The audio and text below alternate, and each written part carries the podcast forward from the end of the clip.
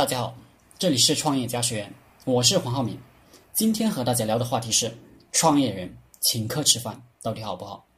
现代商业社会，很多人还认为生意是在饭桌上谈成的，其实这已经过时了。如今大家都不缺这口吃的，以前请别人吃饭能办事，是别人认为你诚心，也吃了顿好的就帮帮你。现在的人都鬼精鬼精的。你请他吃顿饭，也就花几百几千。他也经常吃好的，所以就不会觉得受到了你的恩惠。其实反倒不如你给他几百块烟酒钱，他自己想买啥买啥，还不浪费他时间，他才觉得实惠。这个对外面的合作伙伴和对团队里的骨干都适用，并且你自己也可以不用浪费时间去请客吃饭。说些言不由衷的话，我们创业人最终能在这个社会上立足，是靠自己的产品或者服务确实质量高，绝不靠其他花花肠子。所以，想要成功，不如多花时间精力在公司里把产品做好，把服务质量做好。别人找你买单，也是因为你的产品好，服务好，这样生意做下来，钱赚到手了。也少麻烦事。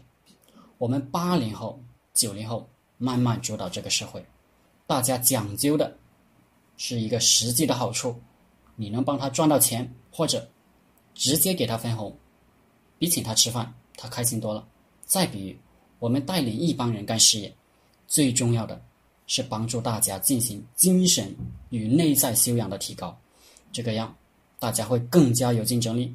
其次，是大家的收入提高。每个月干下来有高于他以前打工的收入，他们才会感激你，才会觉得跟你做事是正确的选择。如果想通过在一起吃吃喝喝把关系搞好，把团队管理建设好，首先讲，在当今时代方向已经错了，物以稀为贵，物质丰富的时代不应该把精力投入到吃喝上面来笼络人，而这个时代。缺失的是精神，所以你如果能帮助大家把精神和内在修养提高，大家会发自内心的感激你。其次，多花精力带领大家多赚钱才是正事。好了，今天的课程就分享到这里，谢谢大家。大家可以加我的 QQ 微信幺零三二八二四三四二，祝大家发财。